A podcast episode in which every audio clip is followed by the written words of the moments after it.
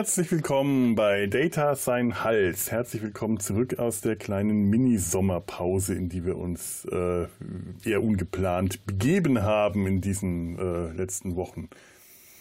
Ja, äh, ich habe hier wieder ein paar nette Leute, die vor kurzem erst auch schon da waren, denn wir reden heute wieder über die losen Fäden der vierten Staffel Enterprise und dazu begrüße ich, wie auch schon beim letzten Mal, meine beiden lieben Kollegis.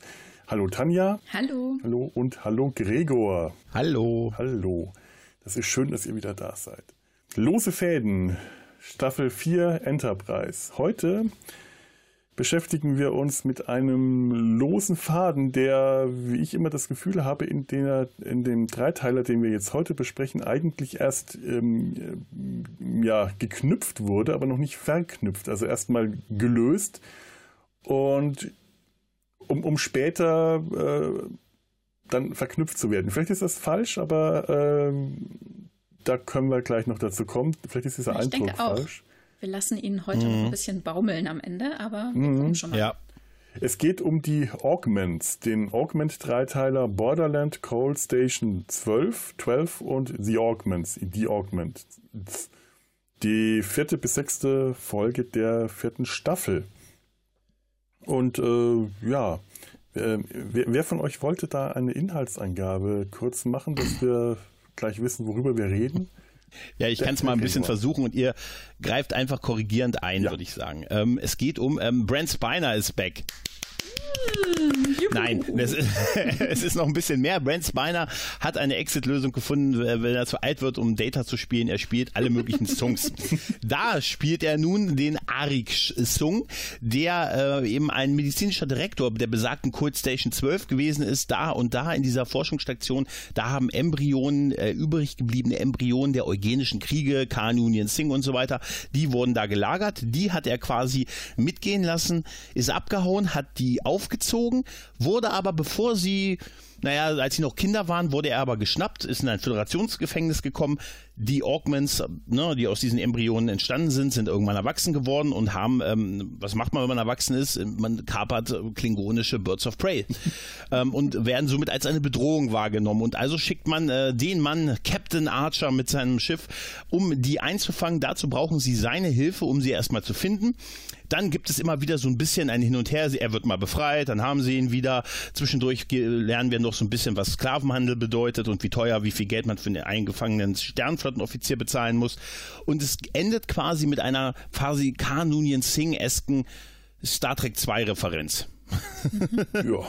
ja, es ist im Prinzip ja, äh, ne, seine Kinder, er sieht sie als seine Kinder und deren Ende des Einfangen, was Augments auch bedeutet, halt, dass sie sich halt als biologisch überlegen fühlen, was sie ja auch offensichtlich sind, äh, und wie man halt quasi die Jagd nach denen gestaltet. Jagd in Anführungszeichen, obwohl es ist im Prinzip ja auch eine Jagd. Man will sie aufhalten, sagen wir es mal so. Und darum dreht sich im Prinzip auch dieser Dreiteiler. Ja, cool. Zusammengefasst. Also ein ja. guter Bogen, ja. Ja. Ja. Hmm. Ich kann, kann vielleicht vorab was sagen. Mhm. ich fand diese, das ging jetzt dieser so Anfang. Ich kann, Entschuldige bitte. Ich hätte irgendwas Moderierendes, aber mach du das bitte selber. Nee, nee. Ich muss, ich muss sagen, ähm, wir sehen doch ähm, J.G. Hetzler, oder? Als, der ist ja. doch der klingonische Captain ja, am Anfang, ja, ne? Also Anfang, Martok. Genau. General Martok. Martok sehen wir nochmal. Das ist das, er ist der Captain des klingonischen Birds of Prey, der am Anfang gekapert wird. Wir sehen ihn also getötet, in seiner einzigen Folge mit Brent Spiner zusammen, in einem, auch wenn sie keine gemeinsame Szene haben, aber ich finde es schön, dass sie ihn nochmal als Voll. Klingon nochmal zurückgeholt haben. Mhm. Und ich muss sagen, die, die Augments werden uns ja bei diesem Eroberung des, des Birds of Prey, weißt du, dieser Bird of Prey, wie er dann so wie der Raubvogel ne, ankommt und die Klingonen, wir wissen alle, was die können und wie die dann quasi platt gemacht werden, um zu demonstrieren, wie krass stark diese Augments sind, hm. finde ich einen sehr starken Einstieg in diesen Dreiteiler oder in, diesen ganzen, mhm. in diese ganze Storyline. Das also die großen Gegner des Star Trek-Universums, die werden einfach mal so und deren Schiff wird gekapert. Und dann ja, holt man sich zwei, noch neben von Worf. Zwei Leuten. Von zwei, stimmt, von zwei mhm. Leuten. Und man holt sich quasi noch, ja, den anderen großen Klingonen neben Worf. Für mich zumindest. genau, es ist das letzte Mal ja. auch, dass wir ihn persönlich sehen, aber gehört haben wir ihn ja. zumindest äh, in ähm, Lower Decks, der Folge 6, als Druckmani. Da war er dann nochmal dabei. Mhm. Ah. Das ist ein toller Typ. Ja, Wer war denn der, wer war das? Mm, diplomatischer Schrott war die Folge. Da gibt es ganz viel Sternflottenschrott ah, und ja, dann ja. kommt die Druckmani mit so einem kleinen Kästchen da. Also sie haben ja, so, einen, so, einen, so einen Flugcontainer, sind gar nicht bewaffnet und streiten dann mit der Cerritos um diesen Schrott. ja, ja, das ist stimmt, eine tolle Stimmt, das Folge. war's. Und der Druckmani hat natürlich Felo, auch ne, eine Augenklappe. Ja, natürlich. Ich glaube, Felo, du wirst Jackie Herzler sowieso total abfeiern in der in der ähm, Deep Space Nine Episode, wo die die Zeichen, wo die diese Comicbuchautoren Autoren waren, äh, diese aus den 50er ja. Jahren. Jetzt fällt mir der ja, Name ja. nicht ein. Da war er doch der, der, der war er doch der Zeichner der Station und der, der Cover dieses Magazins. Das war er doch. Schön mit der Zigarre. Da mal ich mal was zu und sowas. ja, absolut. So stelle ich mir auch Science-Fiction-Illustratoren vor. Das, ja, ist toll. Das ist toll, sowas. Jenseits der Sterne, oder? Hast ja, genau. ja, genau. Mhm. Stimmt, ja, oh Gott. Das ja Nie. überhaupt eine meiner absoluten Lieblingsfolgen, weil ja. ich ja sowieso gerne äh, be bekannte Rollen mal in anderer Form, also Schauspieler in anderer äh, Aufmachung und in anderem Umfeld sehe. Also ich bin ja mhm. ein großer Fan der Holodeck-Folgen, aber das ist eine Folge, die für mich äh, jenseits der Sterne, das, das äh, schon deswegen diese ganzen tollen Schauspieler in diesen Aufmachungen zu sehen, ohne Masken, ohne äh, Klingonenstirnen, Ferengi-Ohren und äh, hm. toll. Das, ist toll, ne? Ja. Und, äh, hm. ja. Auch herrlich, oder? Hm. Man erkennt sie trotzdem. Hm. Ne?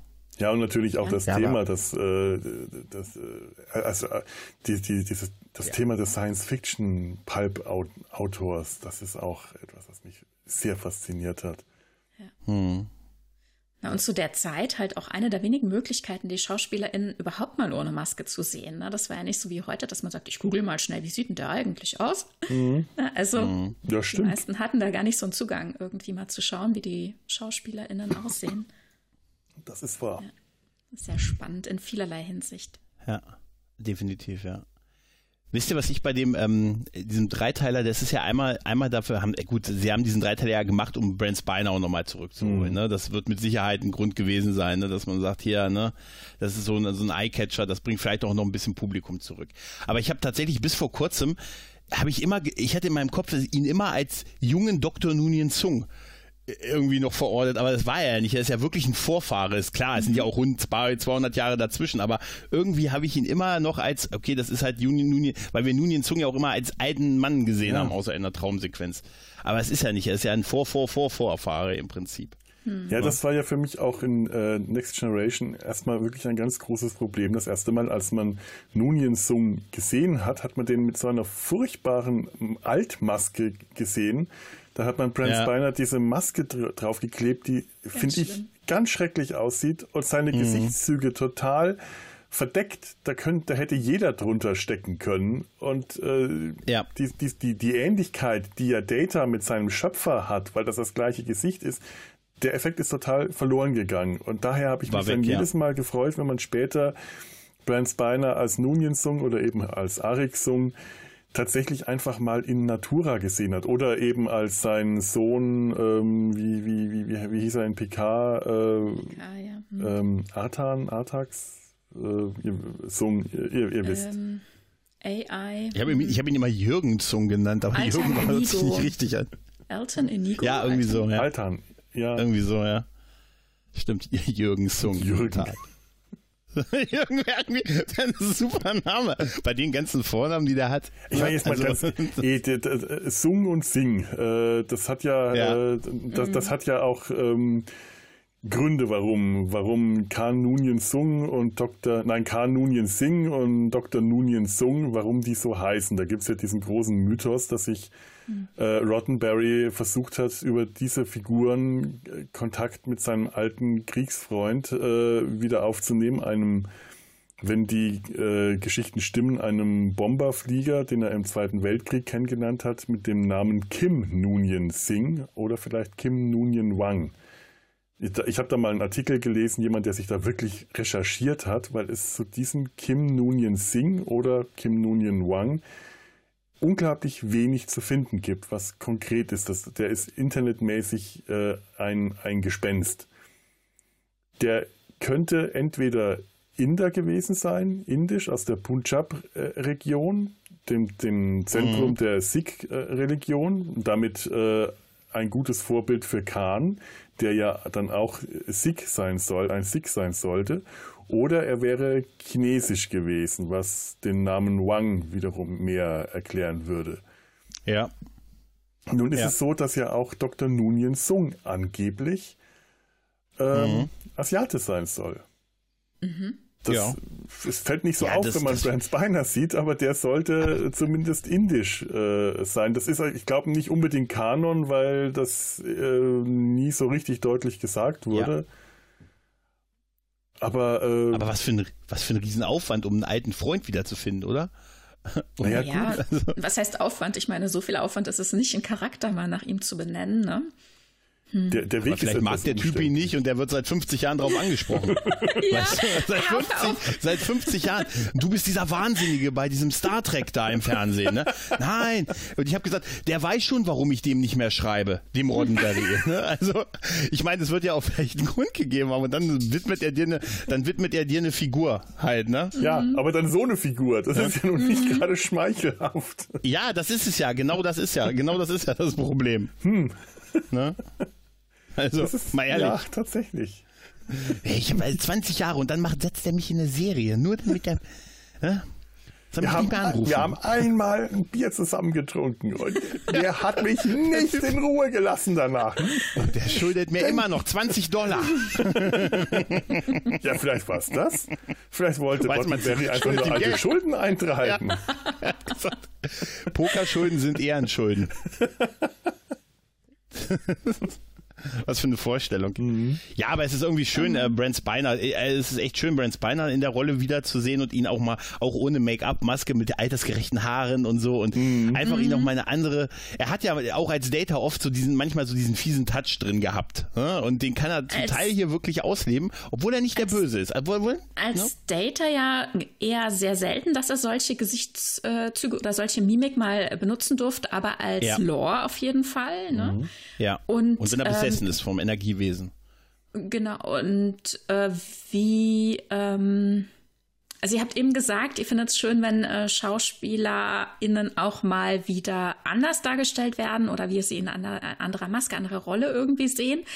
Hm, empfindet ihr Prince Spiner hier so anders? Ich habe lange warten müssen, bis ich mal ein bisschen andere Gesichtsausdrücke von ihm gesehen habe, ehrlich gesagt, und habe mich gefragt, ähm, wie ich das finde. Ne? Also natürlich äh, soll hier die Verwandtschaft äh, total herausgestellt werden, die Ähnlichkeit, also woher Data tatsächlich eben sein Aussehen hat äh, oder, oder auch seine Mimik, also wie er ähm, sich so gibt. Aber ich habe lange warten müssen, bis Prince Spiner hier mal anders guckt, ein bisschen anders reagiert als all die Reaktion, die ich von ihm schon kannte. Das stimmt. Mhm.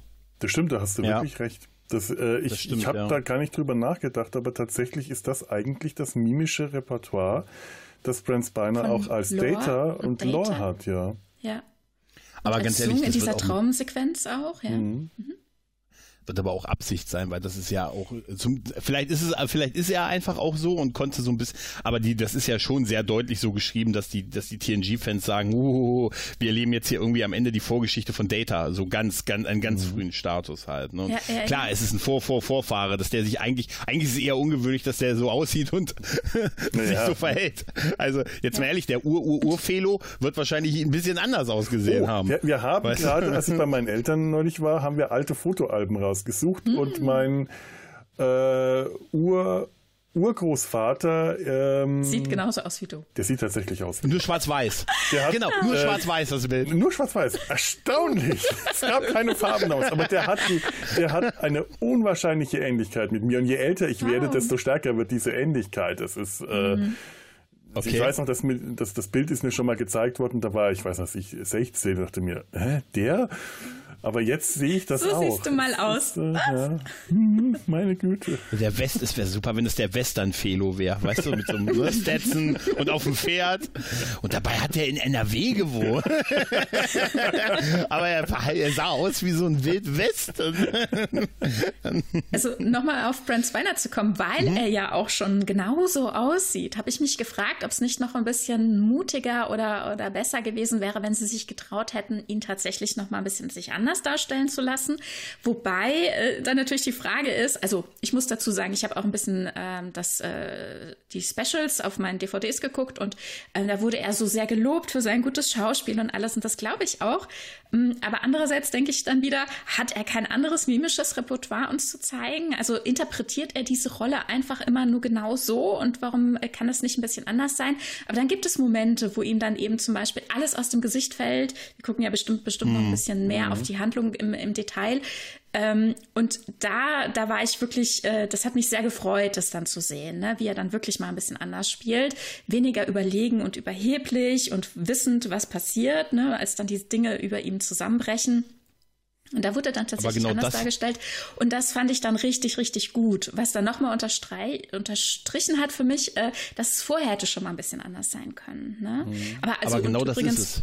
Mm, okay. Und genau äh, dazu noch mal ganz kurz von wegen äh, ohne Maske. Und er hat übrigens auch sehr, sehr sich gefreut, dass er hier mal nicht stundenlang irgendwie geschminkt werden musste und dass er einfach so auf Set kommen konnte. Das war wohl sehr, sehr befreiend für ihn. Und, ich mir vorstellen. und die Stimmung. Wir wissen ja von den TNG-Sets, äh, dass dort immer sehr ausgelassene Stimmung war, dass die total miteinander gejuckst haben, dass die total viel Spaß hatten und sich immer wieder total viele Outtakes produziert haben, was sie dann später bei dir äh, Deep Space Nine zum Beispiel ganz, ganz anders war, was wir von Michael Dorn kennen, der ja dann diesen Setwechsel erlebt hat und gemerkt hat, wie ganz anders dort gearbeitet wurde oder als dann eben ähm, TNG-Leute ans Set kamen, Jonathan Frakes oder Lever Burton für äh, Regiearbeiten und so, mhm. wie sich dann da die Stimmung verändert hat. Und genau dasselbe haben hier die SchauspielerInnen von äh, Enterprise auch gesagt als beinahe äh, auf dem Set war, da war plötzlich ganz ausgelassene Stimmung. Es war sehr suffisant und der Humor, den er immer so mitbringt, äh, wurde da sehr ähm, aufgenommen, hat sich äh, verteilt auf die Leute. Und als dann die dritte Folge ja auch noch äh, Lieber Burton Regie geführt hat, muss es da auch nochmal sehr, sehr lustig gewesen sein. Hoch die Tassen. Das fand ich äh, auch nochmal ja, schön, irgendwie so zu hören, ja. Ich glaube ja, auch, dass Brent Spiner einfach sehr viel von sich selber auch in diese Rollen mit reinbringt. Ja. Und auch das, ähm, also diesen Spaß, diese Ausgelassenheit, die er dann halt auch am Set hat.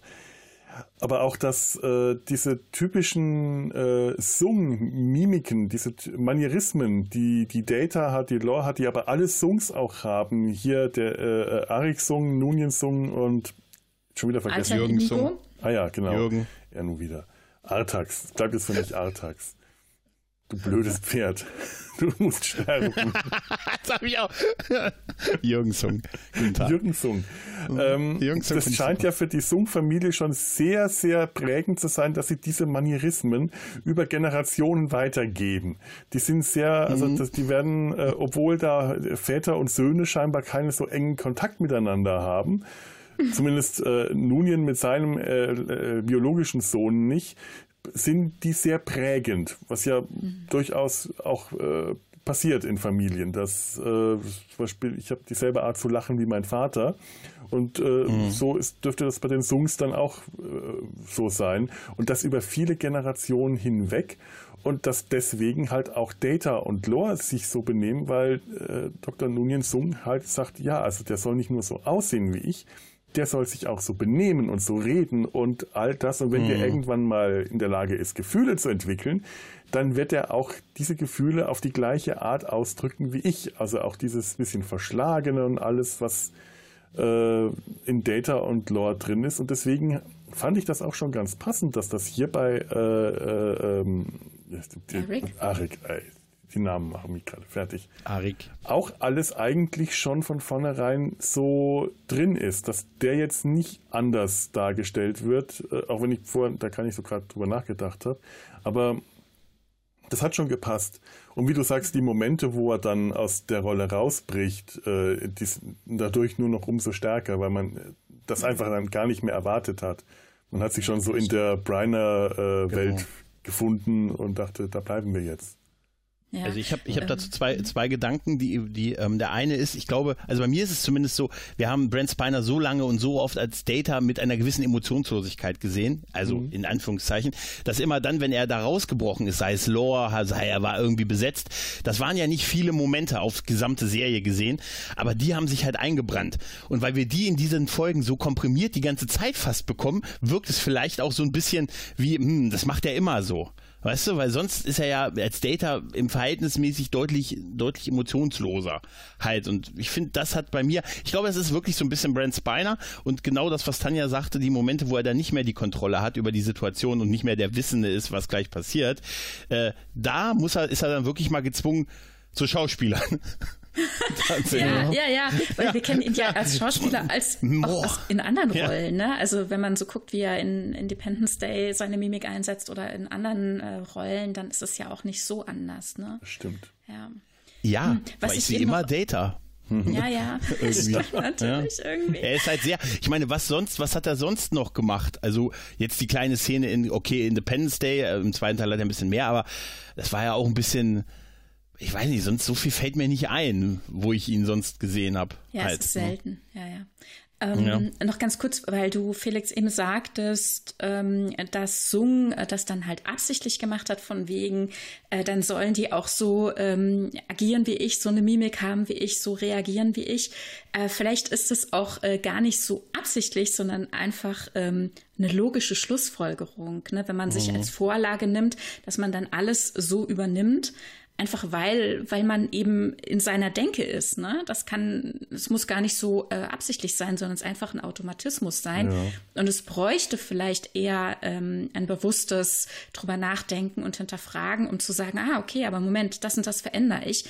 Ähm, ja, ja, absolut. Ähm, das kenne ich ja aus meinem Job. Jeder Animator animiert sich selbst. Jeder Zeichner zeichnet sich mhm. selbst. Das ist auch so ein Klischee, dass du äh, als Animator die Animationen der anderen Kollegen, Kolleginnen erkennen äh, kannst und sie darin wiederfindest und man sich selber immer wieder reinsetzt, die eigenen Manierismen. Ganz viele sitzen dann zum Beispiel auch da und haben, äh, also zumindest war das früher am, am, ähm, am Leuchttisch und haben da irgendwo einen kleinen Spiegel. Mhm. Das sieht man auch in alten Disney-Dokumentationen, dass die Zeichner äh, an den Tischen Spiegel hatten, um ihre Mimik studieren zu können, um die dann auf die Figuren übertragen zu können. Und natürlich mhm. sieht man dann die eigene Mimik und wenn du vielleicht so egozentrisch bist wie ein Sung, dann kommst du gar nicht auf die mhm. Idee, Mimik und Gestik und Manierismen von irgendwem anderen auch nur wahrzunehmen oder für wichtig genug zu erhalten. Du bist einfach so in, mit dir selber oder vielleicht will ja auch keiner mit ihm zusammenarbeiten und er hat niemanden, an dem er sich was von dem er was abschauen kann. Ja, die werden uns ja immer als Einzelgänger auch präsentiert halt, ne? Ja. Also ja, da so also alleine Juliana, vor sich hin geforscht haben. Ne? Juliana Taylor, ja. seine Frau, hat er ja auch sehr genau studiert und gewusst, wie sie agiert, weil sie hat er ja auch nachgebaut. So gut, dass sie noch nicht mal selbst versteht, dass sie ein Nachbau ist. Ja, wo die Liebe hinfällt, dann kann das ja, natürlich ja, auch passieren, ja. Ja. Ja. Naja gut, und abgesehen davon, ne, also ich meine, mit so einer Technik, also wenn man vielleicht mit einer Holo-Vorlage oder so, ne, sich selbst erstmal aufnimmt mhm. und dann ähm, entsprechend aufbaut, ähm, wird das natürlich auch nicht so schwierig dann sein. Ähm, ja, irgendwas dachte ich gerade noch, aber es ist weg, dann ist es nicht wichtig. so ist es. Dr. Sung. Jetzt habe ich auch äh, die Augments. Ja, kommen wir von Sung zu Sing. Ja, genau. Malik und die Augments-Bande. Ähm, die sahen ja, die sahen ja nun wirklich aus wie die, äh, also, also vom, vom Outfit waren die ja sehr offensichtlich angelehnt, ne? Ja. An die, äh, an, an Kahns Bande. Ne? Ja, Wrath of Khan, ja. Wrath of Khan, genau danach und so. Ach, Aber ich muss die, sagen, ähm, wir haben das Casting ne, von den ähm, ja. HauptdarstellerInnen. Also wir hatten ja auch viele Statistinnen, äh, aber mhm. vor allem diese drei, die wir immer sehen, äh, also hier ähm, Malik, äh, Rakin und äh, Persis, die haben ja schon so ein bestimmtes, äh, so eine bestimmte äh, Gesichtsstruktur. Ne? Das ist ja schon sehr auch an Ricardo Montalbans Darstellung des frühen Khans, äh, also hier in Toss Space Seed, finde ich, äh, angelehnt. Also sind sich auf jeden Fall, haben bestimmte Gesichtszüge, markante mhm. ähm, Wangenknochen, zurückliegende Augen, markante äh, Augenbrauen und so, eine hohe Stirn. Also da ist auch diese komische Perücke auch nicht gerade sehr nee. hilfreich, die irgendwie vorteilhaft mhm. darzustellen. Also ähm, sind schon gut aussehende Menschen, aber haben halt so bestimmte Gesichtszüge, die hier so sehr herausgestellt sind. Hm, seht ihr das auch so, dass sie die äh, besonders irgendwie danach auch gecastet haben mögen? Ein, eindeutig. Ja, ja. und ähm, mir, mir ist auch eine Sache aufgefallen, die haben äh, sehr viele arabische Namen. Oder äh, Namen, die äh, also Gesch geschichtsträchtig. ne? Königinnen, äh, Mhm. Das kann- Könige, das kann ähm, das. Herrscher, Persis, ne? ne? Äh, Ja. Persis, Mhm. äh, Malik, äh, Sul, also Saul, ne? Mhm. Ähm, das sind äh, oder ich weiß gar nicht, hatte ich das noch nachgeguckt mit äh, Rakin. Mhm. Also es sind alles ähm, entsprechende Namen, äh, die quasi vielleicht so passen aus diesem Sungschen Gedanken, hier quasi Ja. einen Übermenschen ähm, großzuziehen. Das ist durchaus möglich. Aber ich meine, ich, man man muss jetzt davon ausgehen, dass die Namen, äh, genau, dass die Dr. Sung ihnen gegeben hat. Das, Genau, genau. Äh, Ja, klar. Ja, ja. Daher ist es jetzt vielleicht auch nicht ganz so schlimm, dass äh, Rakin äh, nicht genauso wenig arabisch aussieht wie Malik oder äh, die aber arabische Namen Nein, nein, die tragen. Namen hat natürlich hat er den, er hat die ja als Embryos in, Ja. äh, ge- Entführt, und äh, genau. also entführt, ja, und dann Und die haben ja- halt die haben ja- aufgezogen. unterschiedliche Eltern. Ne? Also das war ja, das äh, Ja. Projekt war ja offenbar so gedacht, äh, dass tatsächlich eben äh, Menschen auf der Erde versucht haben, einen Nachwuchs äh, für sich äh, so optimal zu gestalten, wie irgendwie geht. Und dann kam eben raus, dass das nicht so die beste Idee war, dass das alles äh, eben gekippt ist. Ne? Es war, hat ja niemand irgendwie die Idee, wir bauen uns jetzt hier eine kriegerische ähm, Gruppe oder so. Ne? Ich denke, das ist einfach, äh, also es gab einfach Menschen, äh, die Nachwuchs haben wollten und den eben genetisch aufgewertet äh, für sich ähm, haben, in Anführungszeichen, im Reagenzglas ähm, herrichten lassen und das Ganze ging halt äh, ganz krass den Bach runter. Ja, ich weiß nicht, wie das, wie, Mhm. wie ist das in Star Trek eigentlich so dargestellt mit den eugenischen Kriegen? Ähm, gibt es da so eine, gibt es da eine einheitliche, äh, äh, einen einheitlichen Kanon? Ich denke, schon, man ja. kann das schon so sagen. Ja, es ist alles sehr, sehr offen gelassen. Also irgendwie, ähm, also man hat quasi versucht, Menschen, ähm, die Menschheit zu verbessern, ja, und Mhm. oder eben den Nachwuchs entsprechend optimal äh, zu gestalten. Und äh, diese Personen, die dann da aufgewachsen sind, also diese Kinder, die haben dann halt schnell gemerkt, dass sie eben äh, herausstechen in ihren Fähigkeiten und äh, ihrer Kraft zum Beispiel und in ihrem Ego und dann eben die restliche Menschheit äh, ja versklavt haben tatsächlich. Also ne? quasi Weil so ein bisschen. irgendwie passt, ja. irgendwie passt es ja auch. Dieses bei Star Trek haben wir ja häufig dieses sich selbst verbessern, ne? Dieses ne, dieses ne irgendwie äh, besser zu werden als der, der man gewesen ist, dieses sich weiterentwickeln und das ist irgendwie die böse logische Konsequenz auch auf der äh, aus der anderen auf der anderen Seite aus dieser ganzen Geschichte halt, ne? Also irgendwie passt das sogar. Interessant eigentlich nur, dass sie das in den 60er Jahren schon thematisiert haben, ne?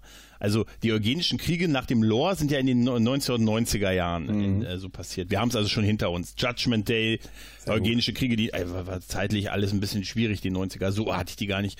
Auf jeden Doch, Fall, schon, sich ja. da ansieht, drei, 30 Minuten doch, Judgment Day und auch noch die eugenischen Kriege. Verrücktes und die Love Parade.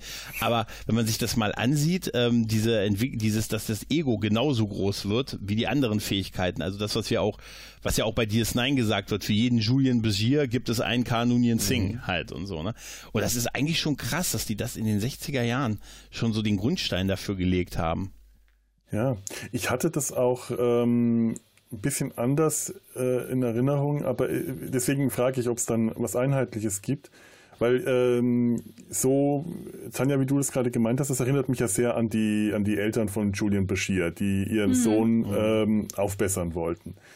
Und Ja. ich hatte das aber so in Erinnerung, dass die Augments, aus denen auch Khan Noonien Singh hervorging, tatsächlich ein ähm, groß angelegtes wissenschaftliches Experiment waren, ein Projekt, bei dem Wissenschaftler tatsächlich eine Augment-Rasse, sage ich es jetzt ruhig mal, züchten wollten, die ähm, zu irgendwelchen Zwecken, ob es jetzt Herrscher oder Soldaten oder was, die auch so eingesetzt wurden und irgendwo, aber ich glaube, das ist jetzt wirklich B-Kanon, habe ich auch mal gelesen, dass zum Beispiel Khan ein Straßenkind war, das sie irgendwo in Neu-Delhi aufgelesen und verbessert haben und dass sie tatsächlich die Kinder, die sie dazu bekommen haben, entweder von Eltern abgekauft oder irgendwo Waisenkinder eingesammelt haben.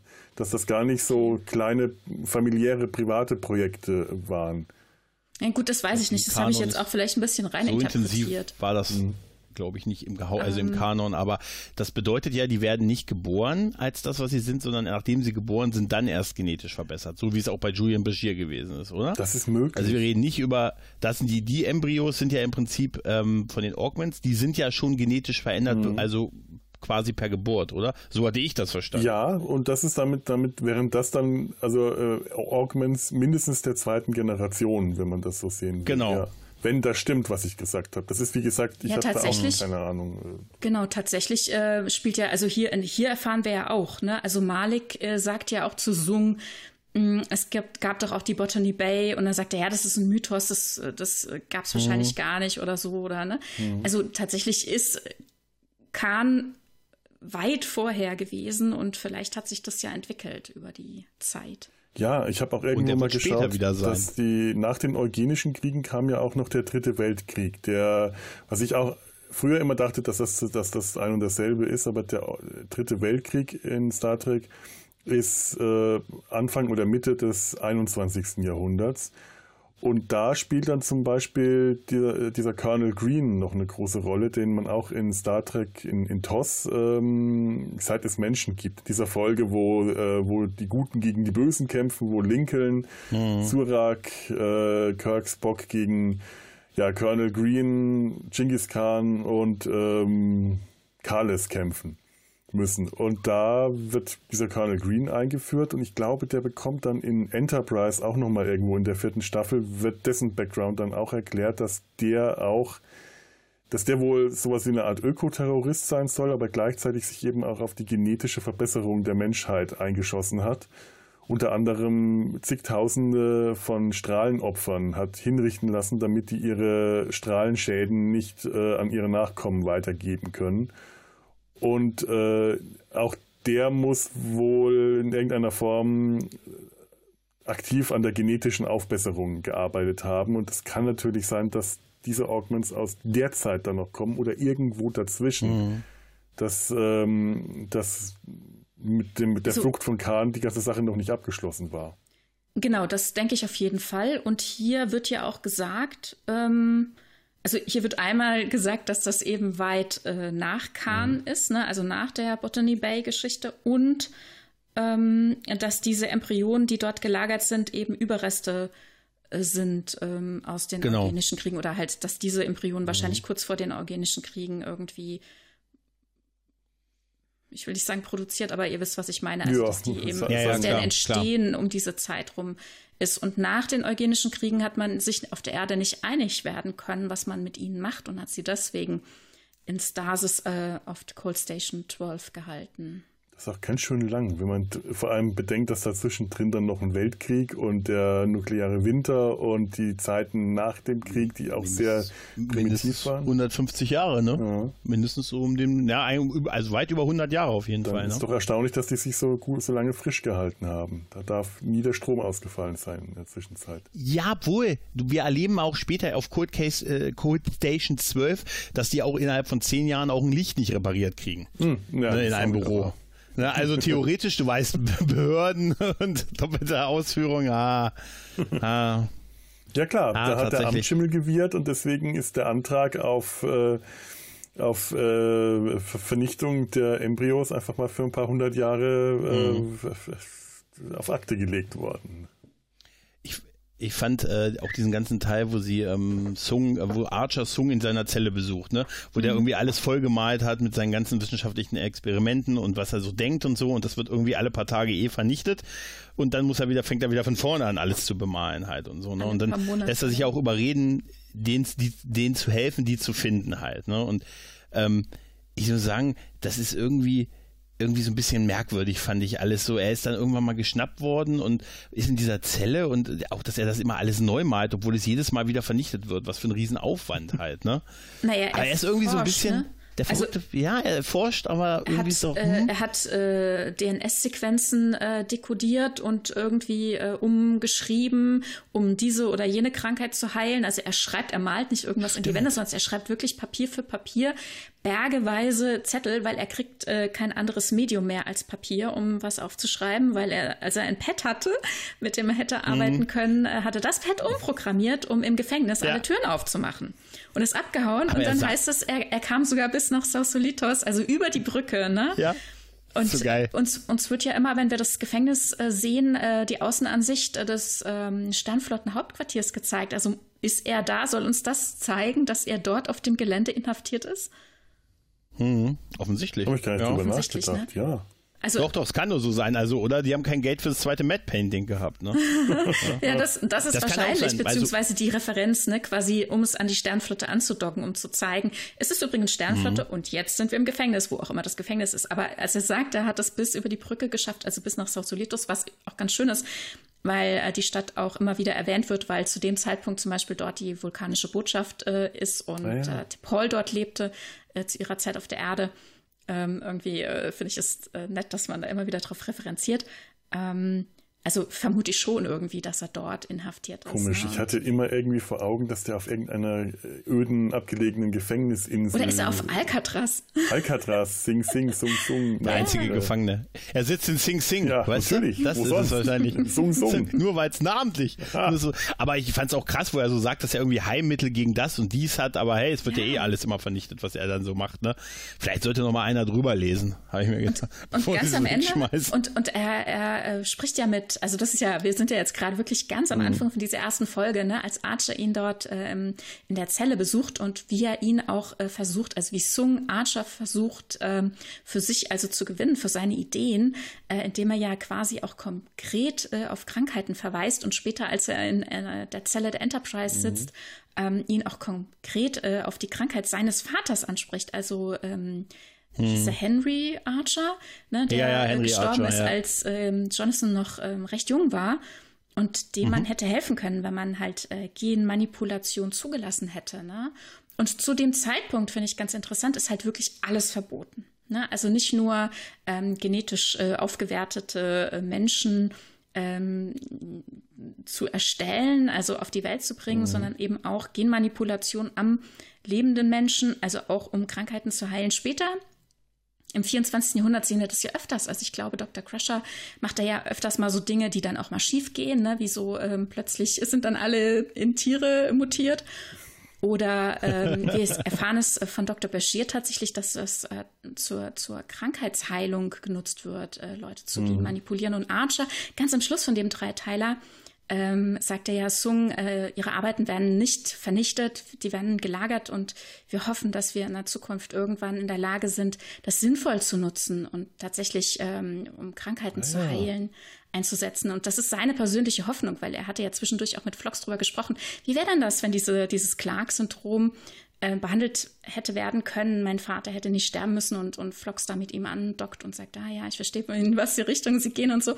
Weil zum Beispiel die Denubulaner ja äh, Genmanipulation mhm, zur genau. Heilung einsetzen. Ne? Und Sung hat mit ihm ja mhm. auch eine Unterhaltung darüber. Und Flox finde ich überhaupt in diesem Dreiteiler wahnsinnig gut. Und ähm, der Schauspieler ja. hat gesagt, das ist, äh, war einer seiner Highlights irgendwie.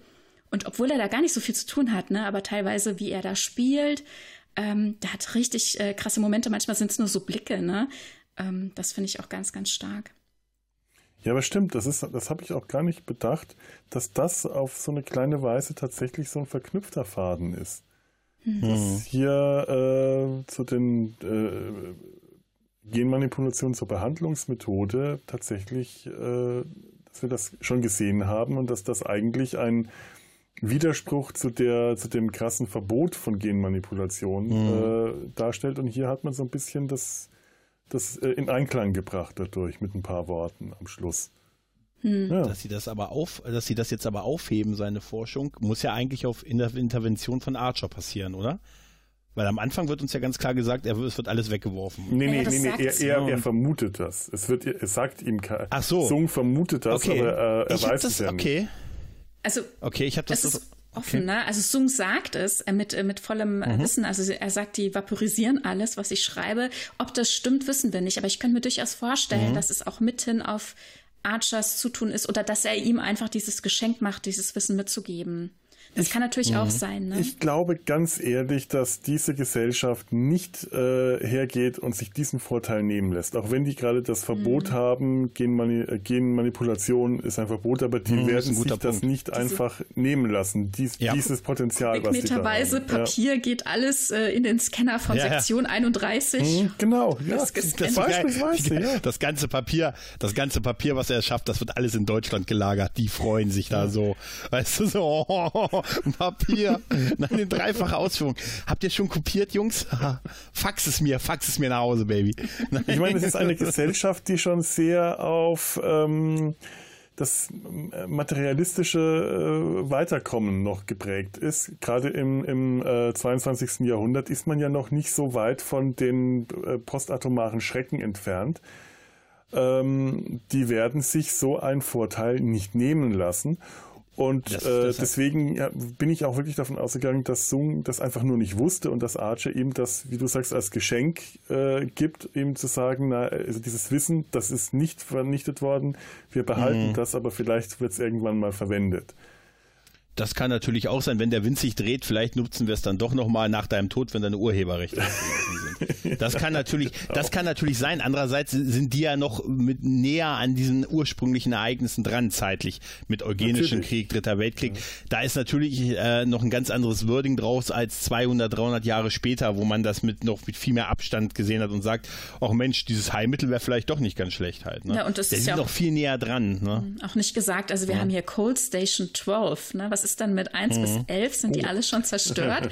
Wird dort alle, vielleicht geheim ähm, äh, experimentiert? Gibt es dort Laboratorien, wo sie dann mal durchspielen? Wie wäre denn das, wenn wir dieses Syndrom heilen könnten? Mhm. Also Cold Station 1 ist abgefackelt. Cold Station 2 ist auch abgefackelt, weil du gezündet hast.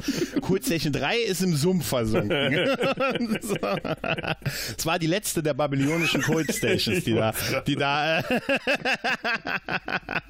Nein, aber ist natürlich wirklich ein Punkt halt, ne? Aber auch wie schön sie es auslagern, ne? Dass sie das nicht, dieses Lager nicht irgendwie in der Sternflottenhauptquartier machen, sondern Guantanamo Bay, Guantanamo mäßig, wir foltern im Ausland, mhm. das ist okay. Weil sie lagern es ja auch nicht zu Hause, ne? Sie könnten es ja in eine Zelle neben ihnen im Sternflottenhauptquartier einsperren, weißt du? So Area 51 mäßig. Aber nee, nee, das machen wir hier Cold Station. Ja, ja, ja ich meine, nicht auch, sehen, auch ne? Area 51 ne? liegt äh, in der Wüste und äh, auch aber in Amerika noch, immerhin, immerhin noch, Amerika. aber äh, ein bisschen ab vom Schuss und deswegen ist auch Cold Station ab vom mhm. Schuss. Das macht schon Sinn, dass man mhm.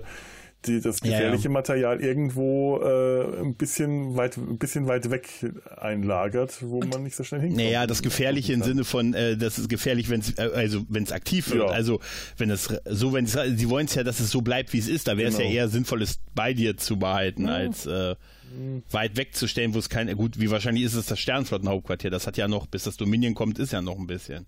Ja, ne, und ja. dort haben sie auch ganz viele Krankheitserreger ne, und äh, Heilmittel. Stimmt. Also sie erforschen Ach, eigentlich ähm, äh, ja wahrscheinlich diese Erreger und äh, suchen nach Heilmitteln. Ähm, und äh, ganz spannend, ja, diese Station ist in einen Asteroiden gebaut. Ne? Fand mhm. ich auch sehr mhm. eindrücklich. Hm. Aber äh, also wir haben ja schon mal, bei, als wir das letzte Mal über den Anfang der vierten Staffel gesprochen haben, da haben wir schon mal gesagt, man merkt, dass da, dass da weniger Geld da war als in den vorangegangenen drei Staffeln. Mhm. Ich fand nämlich, dass das Cold Station Set, das sah irgendwie sehr billig und klein aus. Also das ich, Set selbst also, auch, ja? Ja, ich fand das Set wirklich auch, diese Kammer, in die die dann eingeschrieben, das sah irgendwie alles sehr so hingezimmert aus. Also das dachte ich, äh, äh, im Vergleich zu dem, was ich mir vorher in der dritten und zweiten und ersten Staffel so für Sets ansehen ja, konnte halt. Stimmt. Ich fand das Cold Station Ding, dafür, dass da eine ganze Folge fast gespielt hat, irgendwie so ein bisschen klein und billig irgendwie. Ja, man merkt Fand, leider find, wirklich an gemerkt. ganz vielen, also immer wieder, dass halt die vierte Staffel die, die letzte ist, die schon am Auslaufen war, da wird nicht mehr viel Geld reingebuttert. Man hat es auch wieder an den 3D-Animationen gemerkt, die sahen auch alle nicht so richtig schön aus. Aber wieder unterschiedlich, ne? Also der, der klingonische Bird of Prey mit am Anfang, das sah, fand ich sehr gut aus. Aber es ist nicht alles so. Also es, es schwankt dann tatsächlich auch in den Folgen, ne? Die haben sicher das Geld aufgehoben, bis Levar Burton in der dritten Folge da war. und da wollten sie nochmal, hier, hier ist dein, hier ist dein Geldkoffer, Levar. Ne? Ich weiß aber nicht, ob sie, den, ob sie, den, Bird of Prey nicht wiederverwenden konnten aus den vergangenen Staffeln, nur auf die Klingoninnen sind ja, ja schon ja. häufig getroffen, ne? Vielleicht, ja. Also das Set ist mir jetzt als solches gar nicht so negativ aufgefallen. Mhm. Ich habe mich gefreut über die Elemente, die wir schon kennen. Das haben wir ja eigentlich immer, mhm. ne? dass, äh, dass äh, Props, äh, dass Dekorationen, Kulissen, äh, ganze Wände irgendwie mhm. neu zusammengestellt wiederverwendet werden. Hier haben wir halt wieder viele Elemente und Geräte, die wir schon aus anderen Szenen, aus anderen Serien kennen. Und ich freue mich da eigentlich immer und fand das, fand das ganz schön, diese, diese runde Station in der Mitte, diese also so runde ähm, Konsolen haben wir ja auch öfters und ähm, dann diese Elemente an den Wänden äh, kannten wir, dieses äh, Prop, äh, diese Maschine, die da, dieses Gerät, das im Hintergrund stand, das kennen wir auch aus TNG, aus Voyager und mm. anderen. Ähm, diesmal mit Grün beleuchtet. Stimmt, ja. Das fand ich ganz schön. Stimmt, Grün ja. haben wir es noch nie gesehen. Ähm, ja. Ich fand da auch die Szene sehr super, wo der eine von den äh, Augments sich in das Computersystem reinhackt und sagt, oh, ich brauche noch, brauch noch drei Minuten, um mich da irgendwie reinzuhacken. Und ähm, Sung sagt, Mann, und dich habe ich in Mathe durchfallen lassen. das, fand ich irgendwie, das fand ich irgendwie so. Und dich hätte ich, habe ich in Mathe durchfallen lassen. Das fand ich das. Der hat irgendwie, er hat eine gute, ich finde, Brent Spiner hat in der Interaktion mit den Augments, das spielt er mhm. ganz gut auf, finde ich tatsächlich. Also er, er, soll, er hat ja so eine, eine Vater, eine Vaterrolle, ey, logischerweise, er nimmt die Vaterrolle mhm. für die einen, die nennen ihn ja auch so, ne? Aber ich finde, ich finde das sehr, das macht er sehr glaubwürdig, bis er die Kontrolle verliert. Ja, das stimmt. Also, ja, und ja. ich meine äh, auch, dass äh, seine, seine Kinder gegen, sich gegen ihn auflehnen, besonders Malik, das ist, hat ja auch so eine gewisse mhm. äh, äh ödipusische äh, Anmutung. Symbolik, ja. Ja. Ähm, der, er wirkt wie der Vater, der irgendwann weg ist und wie, sie verlässt, zurückkommt und dann müssen erstmal die gegenseitigen Enttäuschungen aufgearbeitet werden. Dass, äh, er ist enttäuscht von seinen Kindern, die einen anderen Weg eingeschlagen haben und sie sind enttäuscht von ihm. Oder beziehungsweise nehmen wir jetzt einfach nur mal, mal ihn und Malik. Äh, das sind gegenseitige Enttäuschungen. Du bist ganz anders, als ich dich in Erinnerung habe und du bist ganz anders, als ich mir vorgestellt habe, dass du dich entwickelst. Ja. ja. Mhm. Also das ist schön dargestellt. Ja, wir hören ja auch, ähm, was er ihn, also am Anfang der zweiten Folge, also hier von der fünften Episode der Staffel äh, Cold Station 12, äh, da hören wir ja auch, wie er vor, vor elf Jahren ähm, eben mit den Kindern agiert hat. Und da sagt er so Sachen wie, die Menschen fürchten euch, ihr seid die Zukunft und die Hoffnung der Menschheit, ähm, die anderen müssen nur befreit und geweckt werden, also eure Brüder und Schwestern, ne? Und aber es darf keine Toten geben. Also das war diese Prämisse, die hat er damals schon immer gesagt. Ne? Aber hat die Kinder halt auch in so einem Glauben aufgezogen. Ne? Das ist natürlich klar, dass mit was für Bildern die dann da äh, existieren. Und auf der Station Liebe. in dieser Folge, äh, da finden sie ja dann tatsächlich auch noch den zurückgelassenen Bruder, der eben nicht so optimiert ist wie die anderen alle. Der hat einfach nur ein sehr gutes Gehör, aber ansonsten ist er einfach nur ein Mensch. Ne? Und er hat natürlich komplett verloren bei den anderen und wurde zurückgelassen.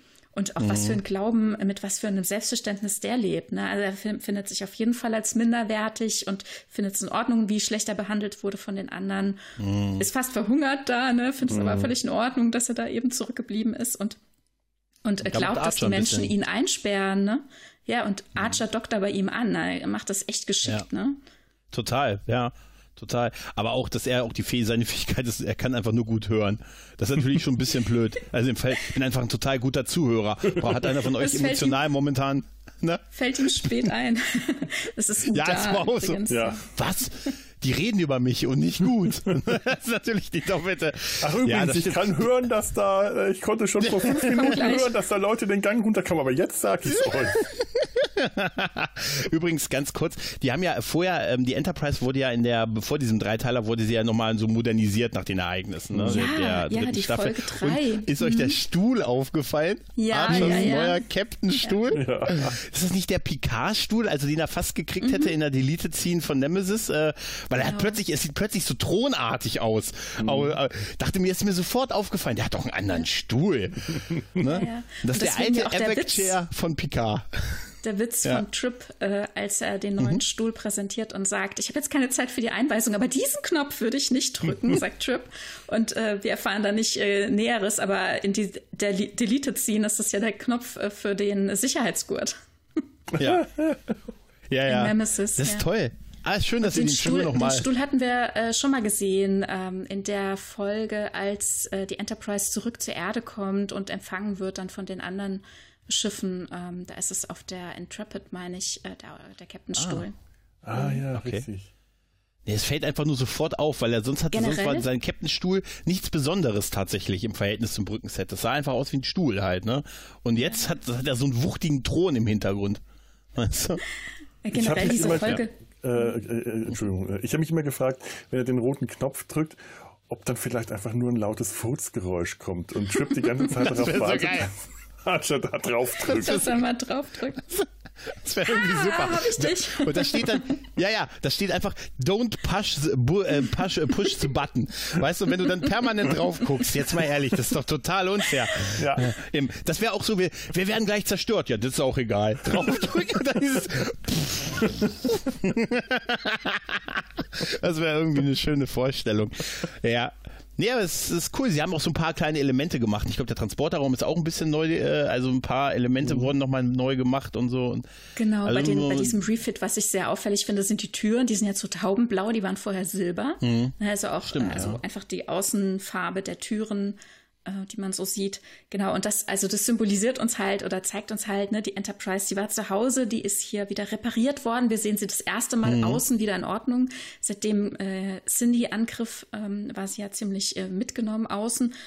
Und ähm, diese Folge zu Hause, die wir jetzt hier quasi in unserer Besprechung auslassen, also die ist, ähm, finde ich, finde ich wirklich äh, schön äh, ja. zu sehen, wie die Zeit, also wir erfahren nicht so richtig, wie viel Zeit vergangen ist, maximal irgendwie drei Monate, ähm, die sie zu Hause jetzt hatten und ähm, also eher ein bisschen weniger und wie, wie die Traumen, äh, wie sagt man das, wie, wie diese Traumata, Traumata, ja. aufgearbeitet werden können, ne? oder zumindest so ansatzweise äh, thematisiert werden können. Und ähm, dann haben wir noch diesen kleinen Handlungsstrang mit äh, Trip und Paul, der jetzt hier eben auch wieder aufgegriffen wird, denn in dieser Folge zu Hause sind die beiden eben nach Vulkanen geflogen. Und Paul musste erkennen, dass äh, ihre Mutter totale Schwierigkeiten bekommen hatte. Sie wurde außer Dienst gestellt, also ist freiwillig quasi in Rente gegangen. Man hat es ihr nahegelegt, ähm, weil Paul eben so viel mit den Menschen abhängt. Und äh, sie will er jetzt quasi auch. Und ist es hier auch in ähm, dann das erste Mal, ich meine auch in Borderland, äh, wo sie dann ähm, Commander wird, tatsächlich der Sternenflotte. Ja, Und ja, stimmt. Mhm, Also was für ein Schritt, ne? Und, und auf, der, äh, auf der Erde wollte ich schon sagen, also in der Heimat auf Vulkan, hat sie dann tatsächlich ihren äh, ehemaligen Verlobten äh, Kos auch geheiratet. Und das ist dann jetzt noch so offen zwischen äh, Trip und Paul, weil er ist früher abgereist als sie. Also er war bei der Hochzeit noch dabei, muss ich das angucken. Mhm. Äh, ihre Mutter hat ihn dann noch angesprochen und sagte, willst du, willst du meiner Tochter nicht sagen, dass du sie liebst? Und er so, äh, äh, nee, will ich jetzt gerade nicht und so. Oh, wie schlimm, die oder? Hat schon, die hat schon so einen Stress und ich kann jetzt nicht noch mehr durcheinander machen und sie er erkennt das auch an, ne, wie er sich dann dann doch zurücknimmt, obwohl sie erst so aufgebracht ist, dass der Mensch mit auf Vulkan äh, zu Besuch kommt und oder auch noch in ihr Haus. Und äh, dann jetzt hier in, diesen, in diesem Dreiteiler, da gibt's dann eben diesen Eiertanz zwischen den beiden. Ne? Mhm. Paul kommt zurück aufs Schiff und ähm, immer wenn die beiden sich begegnen, dann weiß man nicht so richtig, dann reden sie nicht miteinander und dann irgendwann ist es dann soweit und sie klären es endlich. Trip sagt, wie waren die Flitterwochen? Sie muss erstmal eruieren, was ist denn das eigentlich? Ne, irgendwann später kommt sie wieder und sagt, ach übrigens, sowas gibt's bei uns gar nicht auf Vulkan. Und ich war, ich war gar nicht mit dem zusammen. Ich habe äh, meditiert in der Wüste. Und, und er so, ach so, Ja, ah, ja, ja. wollte ich gar nicht wissen, wollte ich gar nicht wissen. Ne? Wir haben Ja. den Gong geschlagen. Die ganze Nacht haben wir den. Aber ich fand Aber auch, äh, da, hm, ja. das, da du gerade das mit Tepoi sagst, ich fand auch die Szene total super, wo Nunien Sung, äh, oh Gott, Aki Sung an Bord kommt Eric? und erstmal Tepoi f- Tepoi für sich, für seine Sache vereinnahmen wollte. Oh, Sie als Vulkanier, Sie wissen das ja sicher zu schätzen. Und wie sie ihm gleich eine reindrückt. Ja, das ja, finde ja. ich, dass sie gleich so eine Front sind, weil er versucht gleich sie so zu vereinnahmen. So, du verstehst das doch, warum ich diese, warum ich das möchte. Und das finde ich toll, Menschen wie sie sind da so reagiert. Ne? Ja, ja, Genau. stimmt. Du verstehst Und- das doch und so. Ja, ja. Und überhaupt merkt man in ganz vielen Momenten, dass ähm, Eric so ein wahnsinniges Gespür für dieses äh, Zwischenmenschliche an Bord hat. Ne? Also sofort, wie er wie die Schwachpunkte er ermittelt. Ne? Ähm, ähm, Archer auf seinen Vater anzusprechen und Trip äh, mit Paul irgendwie äh, äh, zu, zu pieken. Also dass er da stänkert, dass er das alles sofort raus hat, ne? wie das da alles so abläuft. Ja, aber er, es wirkt uns ja so präsentiert, dass er es einfach weiß. Also auch das mit dem Vater, woher weiß er das denn? Also er hatte ja keinen Zugang zu irgendwelchen Datenbanken und so in der Zelle.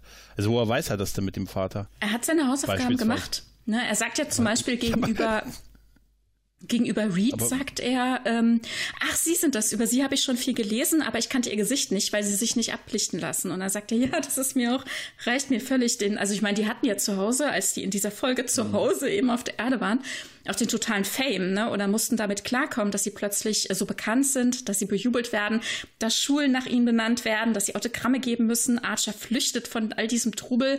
Er ist total traumatisiert und muss damit dann auch noch klarkommen. Also ich habe auch den Eindruck gehabt, dass äh, Sung da in seiner Zelle schon mal hin und wieder die Zeitung oder so bekommt, dass er über äh, solche Dinge, Weltgeschehen halt im Laufen ist, dass, äh, auf dem Laufenden ist, dass er deswegen äh, die Biografie von Archer kennt und äh, eben auch weiß, dass äh, ähm, ähm, Travis, nee, doch, Nee, Travis ist der andere. Ja, gut, er, er Malcolm, sagt schon Malcolm Sachen, die sind die zwei Namen, ja. ich immer durcheinander. Sagt, ja, sie kriegen ihren, ihren gerechten Anteil an Ruhm aber gar nicht ab. Mhm. Äh, also das scheint er dann schon verfolgen. Er, er durfte scheinbar Nachrichten sehen oder ausgewählt. Ja. So habe ich das einfach interpretiert. Ja, ja, okay, okay. Und man könnte noch argumentieren, dass Henry Archer ja der Erfinder des Warp 5 Antriebs war, also so eine zeitgeschichtliche Mhm. Person, dass man wusste, dass der irgendwie an einer Krankheit gestorben ist, wird Ja. wahrscheinlich, ist Allgemein wahrscheinlich noch erklärbar, dass man das. Ja. Ja. Genau, das ist ja schön. Allgemeinwissen für Interessierte. Das, das klaue ich dir. Das klaue ich dir. Allgemeinwissen für Interessierte ist super. Das klaue ich dir. Aber gerade nochmal zu äh, T'Pol und, und, und, und Trip. Äh, das ist ja auch etwas, was diese Staffel macht. Äh, also schon schon vorher, durch auch in der dritten Staffel, die Beziehung von äh, T'Pol zu Trip. Das wird hier auch nochmal ganz kurz ähm, äh, angesagt, während er jetzt sagt, ja, aber gut, dass das mit uns hätte das eh nicht geklappt. Ein Mensch und eine Vulkanierin, wie soll das funktionieren? Und das macht ja die dritte Staffel damit auch, quasi den Bogen, diesen, diesen Faden zu verknüpfen mit Toss, mit zu, zu Spock, dessen, deren Eltern ja auch Mensch und vulkanisch Genau. waren. Auch Dass so ein kleines Detail, wäre, das mir dann auch wieder äh, Ja. aufgefallen ist. Ja, das passiert zwar am Ende dann noch äh, in der Staffel, mit dem dass ein Kind auch möglich wäre. Das geht ja die ganze Ja, das Staffel ist durch dann- noch, ja. Ja. das ist dann ja der endgültige, das endgültige Ding, was auf Spock halt hinweist, ne? Das ist ja auch Ja. etwas, was jetzt nicht in einer äh, Folge oder so äh, einmal abgehandelt wird, sondern das zieht sich durch die, durch die ganze äh, Serie oder beziehungsweise zumindest durch die ganze fette Staffel. Aber wann, wann fangen die ihre Beziehung an? Ich glaube in der dritten. Ja, als das mit dem Massieren losgeht, als Genau, das mit dem, ja. äh, Sie sind der erste Offizier und einer ihrer Offiziere, der ist verspannt. Gehen Sie da mal bitte. Das hat zu Riker keiner gesagt. Hier, Riker, der, der Johnny, der ist immer so, ah, ne, und möchtest du nicht mal Hans? Also, das fand ich, ich muss ganz ehrlich sagen, das war, das, ja, es hat sich ein bisschen, die haben sich vorher schon so ein bisschen geneckt, finde ich, aber, Staffel, also weil der ja, find- das ja. Attentat auf die Erde Aber- war ja schon früher. Aber das mit dem, entspannen Sie ihn mal, das hat wirklich zu Riker nie einer gesagt. O'Brien stand neulich sehr Jordi. verkrampft an seiner Konsole. Nummer eins. Gehen Sie doch mal hin und massieren Ja, Sie ihn. Moment, aber Moment, das kannst du nicht vergleichen, denn Kira wurde ja schwanger von ihm ja im Oh weitesten mein Sinne. Gott, ja. Alter, boah. Nein, aber wie gesagt, das ist auch so, das war schon echt so ein schwieriges Ding mit, sie sind ja, ne, Riker, Mensch, der Jordi, der könnte auch mal wieder, mm, gehen Sie mal hin und, Nummer eins, Counselor Troy ist verspannt, gehen Sie mal, äh, äh, schon unterwegs, ja. da war er schon, da ist er schon, ja, ja. Kommen wir schon im Fahrstuhl? Ja, ja, ja, ja. Ach. Aber es ist schön, dass sie das aufgreifen und auch da wirklich über die Staffel so immer wieder einstreuen, diese Beziehung auch der, Mhm. der Crewmitglieder. Leider äh, fallen tatsächlich, das merkt man immer mehr, Hoshi und ähm, ähm, hier Mayweather, Travis. die fallen leider so ganz raus. Mhm. Die muss man tatsächlich sagen, die lassen sie schon, bis auf einzelne Folgen, lassen die die schon sehr liegen, oder? Ja, sehr. Travis fand ich auch nie so richtig interessant. Ähm, ich fand die, so, wenn man auf seinen familiären Background einging, dass er ja äh, quasi schon ein, ein, ein Weltraum, äh, als Weltraumkind äh, geboren ist. Das war interessant, aber ansonsten hat der mir nie viel gebracht. Dass Hoshi so untergeht, finde ich extrem schade, weil das war von Anfang an für mich eine der interessantesten Figuren schon immer gewesen. Ja. Das, bei Hoshi ist es wirklich merkwürdig. Mhm. Die hatte echt Potenzial, also da war so viel Potenzial, ne? Ja, ja, da ist Aber in der irgendwie vierten nichts Staffel eingefallen sie- mehr. Irgendwie schon, ne? Und bei Mayweather haben sie halt irgendwann aufgehört, auch mit der Entwicklung. Ne? Also auch sein, sein Hintergrund, wie du sagst, ähm, als wir dann auch mal das Familienschiff besucht haben und so weiter. Und da war so viel, da waren, da waren so viele Ansätze, ne? dann hätte man so gut weitermachen können und haben sie einfach komplett gelassen, wie bei Hoshi auch. Ja. Ich möchte noch mal was anderes. Ich möchte noch mal zu den eugenischen Kriegen zurückkommen. Ja, und äh, das mache ich dann auch allerdings erst im zweiten Teil dieser Folge und die findet ihr auch wie gewohnt hier in der Innovationsmediathek. Bis dann also. Tschüss.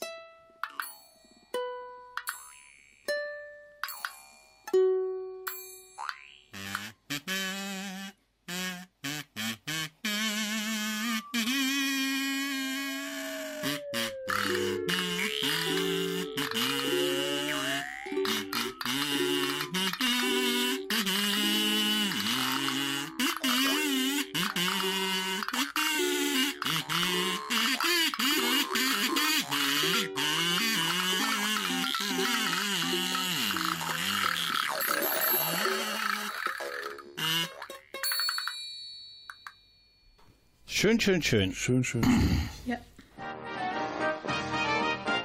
Eine Produktion des Podcast Imperiums.